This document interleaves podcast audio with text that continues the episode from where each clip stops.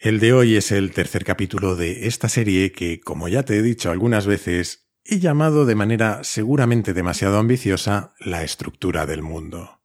Como en los dos primeros, nos vamos a centrar en las lecciones que Will y Ariel Durant sacaron de dedicar toda su vida a estudiar la historia.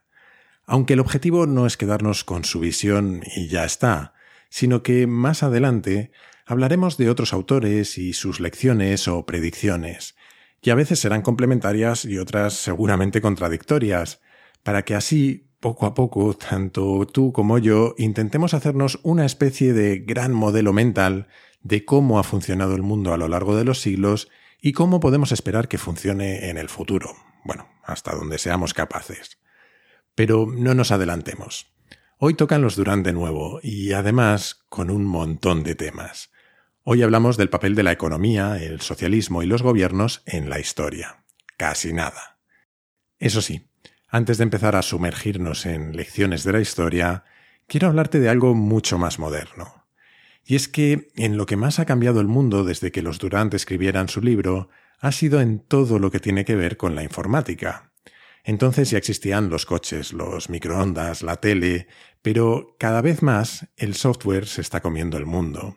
Es más, es probable que tú, que me escuchas, trabajes en una empresa en la que la componente digital es cada vez más importante, o incluso que tengas un negocio digital o que vende por Internet.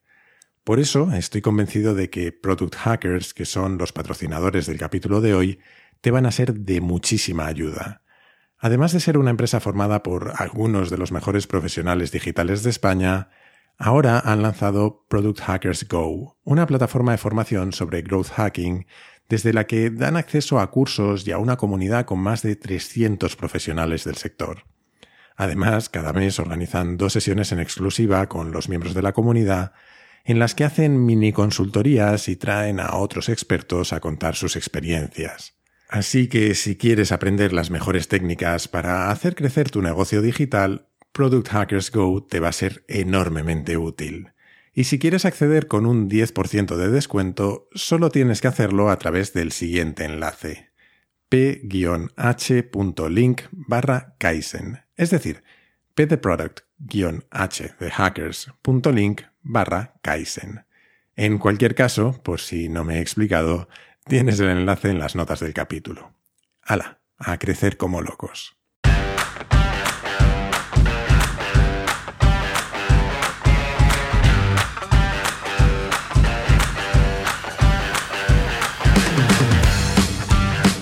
Soy Jaime Rodríguez de Santiago y esto es Kaizen, el podcast para mentes inquietas en el que te acerco a personas, a ideas y a técnicas fascinantes de las que aprender cada día.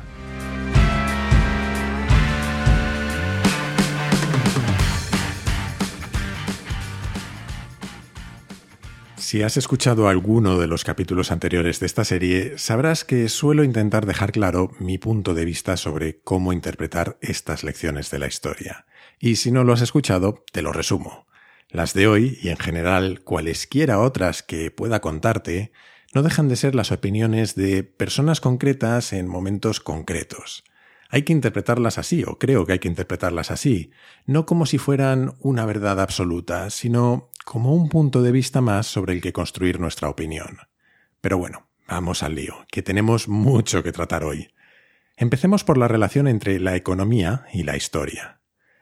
Según los Durant, la revolución industrial nos trajo una interpretación económica de la historia, que vendría a ser, como decía Marx, que la historia es la economía en acción.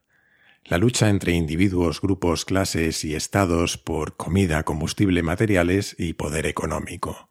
Según estas ideas, los hechos y personas relevantes que marcaron el devenir de la historia serían el resultado de la economía, con esta perspectiva, por ejemplo, las cruzadas, igual que las guerras entre Roma y Persia, fueron intentos de capturar rutas comerciales. El descubrimiento de América habría sido el resultado del fracaso precisamente de las cruzadas, y la Revolución Francesa no se produjo porque Voltaire o Rousseau fueran magníficos escritores, sino porque las clases medias se levantaron contra sus líderes económicos para conseguir libertad para comerciar, aceptación social y poder político. Dicen los Durant que, siendo muy importante la perspectiva económica de la historia, seguramente Marx exagera, o al menos subestima el papel de otros incentivos no económicos en la gente, que tantas veces en la historia se ha movilizado por fervor religioso, nacionalismo o simple rabia. De alguna manera, según ellos, la perspectiva económica de la historia es como el lento latir de un organismo social. Da igual quién esté en el poder ni el tipo de gobierno, que los beneficios se acumulan gradualmente alrededor de una minoría hasta que la mayoría pobre es tan grande que rivaliza, por simple tamaño, con el poder acumulado por esa minoría.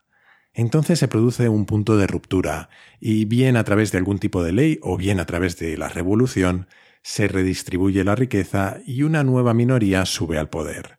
Y todo empieza de nuevo y así una y otra vez a lo largo de miles de años de historia. En ese latido histórico de concentración y dispersión de riqueza, según los Durant, ha habido una pugna constante entre el capitalismo y el socialismo. Es interesante leer ahora sus reflexiones porque están escritas en un momento álgido de la Guerra Fría. El libro, si te acuerdas, es de 1968, en plena lucha entre la URSS y Estados Unidos por la hegemonía mundial. Dicen en aquellos años los Durant que el capitalismo ha cumplido con un papel creativo en la historia. Ha convertido los ahorros de la gente en capital productivo, bajo la promesa de dividendos o intereses, ha financiado la modernización de industrias y a través del liberalismo ha traído una abundancia de comida, viviendas, comodidades y ocio incomparable a ningún otro sistema económico. Las fuerzas del mercado, con la demanda como soberano absoluto y la competencia como acicate, han llevado a una mejora continua en busca de la excelencia inigualables. Pero dicen también que, siendo cierto todo lo anterior, no explica por qué la historia está llena de protestas y revueltas contra los abusos de los dueños de la industria, la manipulación de precios, los engaños y la irresponsabilidad de los ricos. Y que esos abusos deben ser tremendamente antiguos, porque es posible encontrar experimentos socialistas a lo largo de toda la historia y de todo el planeta. En Sumeria, más de dos mil años antes de Cristo, toda la economía estaba organizada por el Estado, que era el propietario de las tierras y que repartía el producto de las cosechas entre el pueblo con un complicado sistema de registros públicos. El código de Hammurabi en Babilonia fijaba los salarios de los pastores y los artesanos y el precio de las operaciones que hacían los médicos. El Egipto de la época de los Ptolomeos, 300 años antes de Cristo, tuvo una economía absolutamente dirigida durante tres siglos. El Estado no solo era el propietario de las tierras, sino que decidía quién las cultivaba y qué se cultivaba en ellas, igual que se hacía con el control de las minas y nacionalizaba la producción de aceite, sal, papiros y telas. Todo el comercio estaba controlado y regulado y casi todo lo que se comerciaba lo hacían agentes del Estado. Hasta la banca era propiedad del Estado, aunque a veces se delegara a empresas privadas.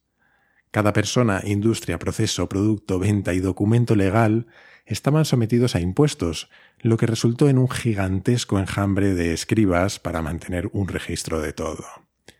El caso es que el sistema funcionó y lo convirtió en el estado más rico de su época. Se llevaron a cabo obras de ingeniería incomparables y la cultura, la ciencia y la literatura florecieron.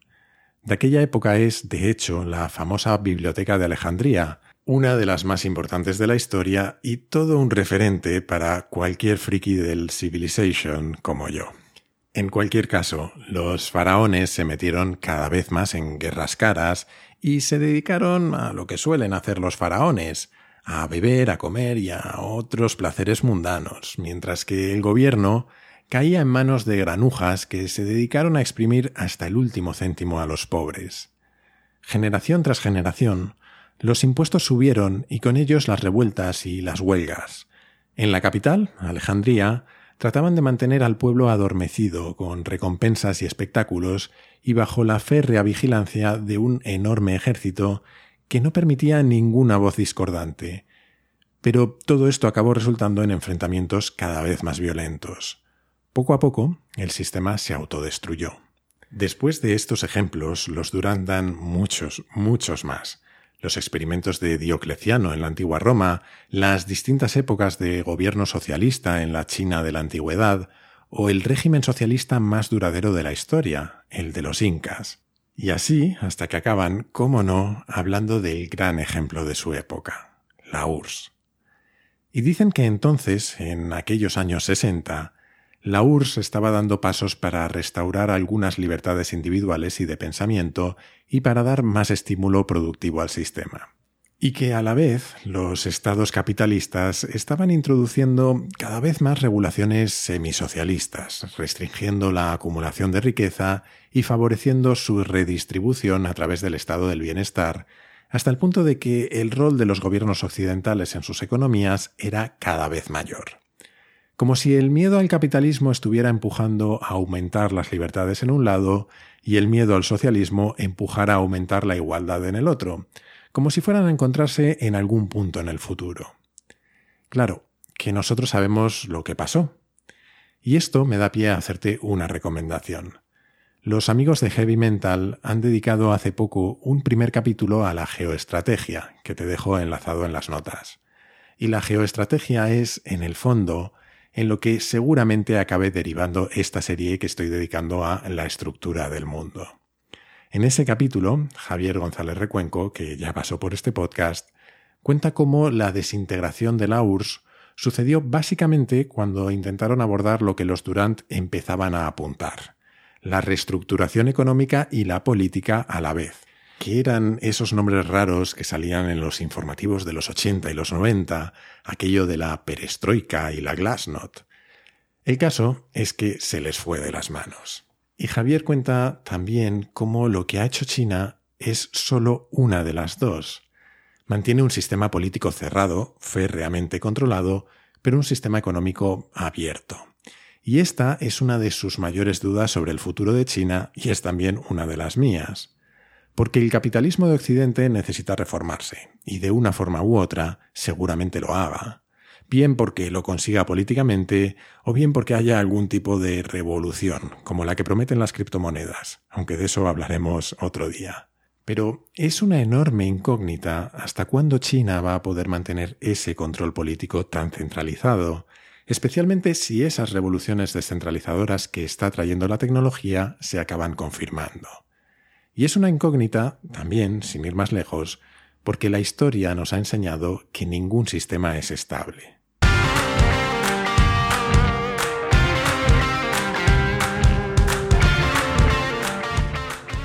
Dicen los Durant que la primera condición para que exista la libertad es que haya límites, porque en ausencia de ellos todo tiende al caos. Que por eso, de alguna manera, el gobierno ha existido siempre porque su principal tarea es establecer orden, y que el poder tiende a centralizarse de forma natural porque no es efectivo cuando está dividido, diluido y disperso. Como en todo, y esto lo supongo yo, no es que lo digan los Durant, estamos en un juego de equilibrios constantes, tanto en lo relativo a la libertad y al orden, como en lo que tiene que ver con la centralización del poder. Porque sí, el poder tiende a centralizarse, pero eso no sucede en un único sitio ni de forma estable, sino que hay constantemente una tensión entre el poder central y otros focos que acumulan poderes locales. Más allá de eso, incluso, podríamos poner en duda que el poder solo es efectivo cuando está centralizado. De hecho, ante escenarios de gran complejidad, la centralización suele funcionar peor que la descentralización. Pero bueno, el tema de hoy no son mis divagaciones, sino las lecciones de los Durant, así que sigamos con ellas. A partir de esa introducción a las dinámicas del poder, los Durant dan un repaso interesante a las distintas formas de gobierno y los experimentos que hemos hecho a lo largo de los siglos. Empiezan con la monarquía, de la que dicen que es la forma más natural de gobierno, porque aplica al Estado la misma lógica de autoridad que en una familia o en una banda de herreros un líder sobre los demás. Dicen que la monarquía no solo ha sido el modelo más duradero y prevalente de la historia, sino que ha dado lugar a algunos de los momentos más prósperos que hemos vivido. Y ponen como ejemplos dos etapas del Imperio romano, la Pax Romana, que vino justo después de que colapsara su democracia, y la sucesión de emperadores entre Nerva y Marco Aurelio, que según ellos es posiblemente la única etapa de la humanidad en que la felicidad del pueblo era el único objetivo de los gobernantes. Algo curioso de aquellos años es que esa era una monarquía adoptiva. El emperador escogía a un heredero capaz, que no era de su familia, al que adoptaba como su hijo y al que preparaba para gobernar. A pesar de todo ello, aclaran los Durant, las monarquías a lo largo de la historia han tenido un resultado mediocre.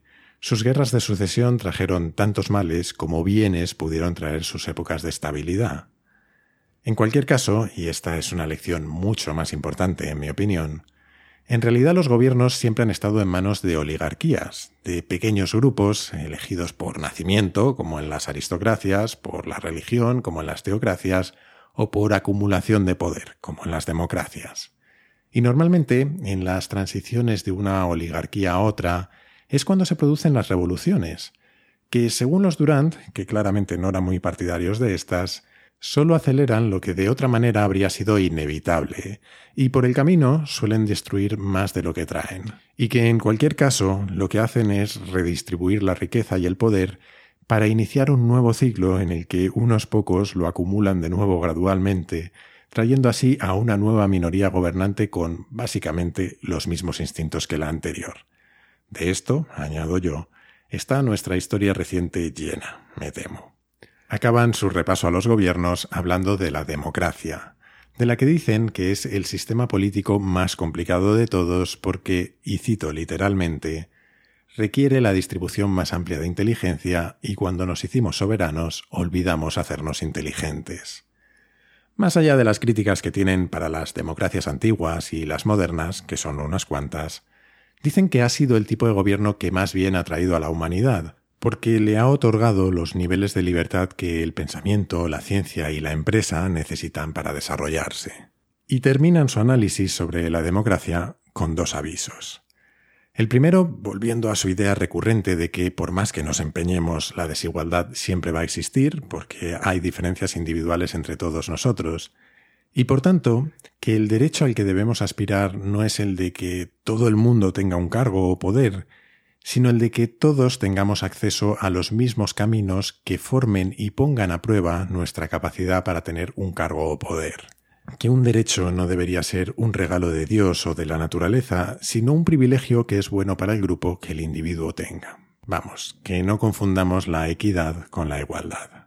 En su última advertencia, dicen que las democracias occidentales son, en aquellos años 60, más sólidas que nunca, que se han defendido de ataques externos e internos, pero que si algo nos llega a enfrentar los unos a los otros, si acabamos transformando los argumentos políticos en odio ciego hacia quienes piensan diferente, o si nuestra libre economía fracasa al distribuir la riqueza que tan hábilmente genera, se abrirá el camino para que un dictador persuasivo y un gobierno militar engullan nuestras democracias bajo encantadoras promesas.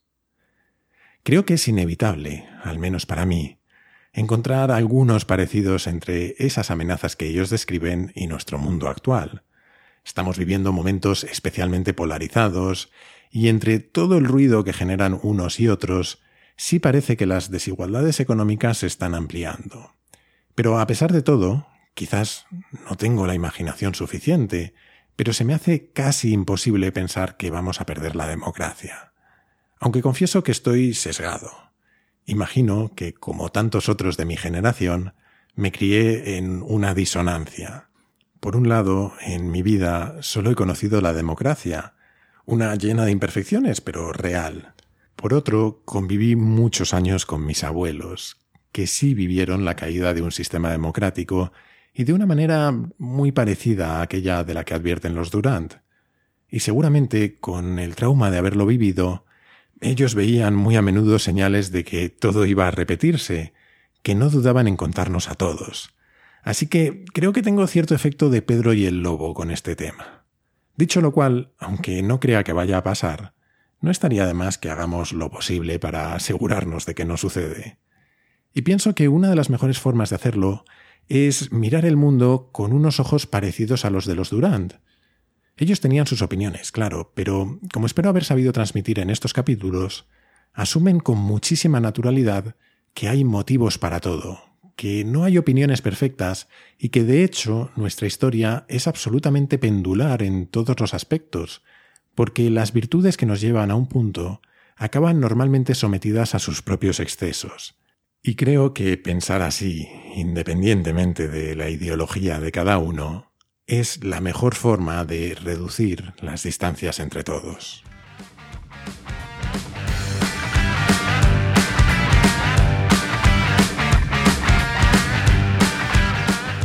Hasta aquí el capítulo de hoy, aunque no el libro de los Durant. Nos quedarían por repasar tres capítulos más, dedicados a la guerra, a los ciclos de ascensión y caída de las naciones y al progreso. No sé si tendrán capítulo propio o si, por no saturar, los dejaremos para ir tratándolos junto a otros temas en otro momento. En cualquier caso, espero que te esté gustando esta serie. Te animo, como siempre, a suscribirte y recomendar Kaizen en tu plataforma de podcast preferida, en YouTube, en redes sociales o, como creo que es mejor, a tus amigos. Así me ayudas a que Kaizen siga creciendo. Además, si te gusta el podcast, puedes unirte a la comunidad Kaizen, una forma de apoyarlo económicamente y de acceder a un foro en el que conectar con otros curiosos compulsivos, a contenidos exclusivos y a un feed sin publicidad. Para hacerlo solo tienes que entrar en mi web, jaimerodríguezdesantiago.com y hacer clic en el banner rojo. Y desde esa misma web o desde mi Twitter, arroba jaime-rdes, puedes hacerme llegar tus comentarios, tus sugerencias, lo que tú quieras. Siempre contesto, aunque a veces tarde un poco. Y esto es todo por hoy. Como siempre, muchísimas gracias por estar ahí y hasta la próxima.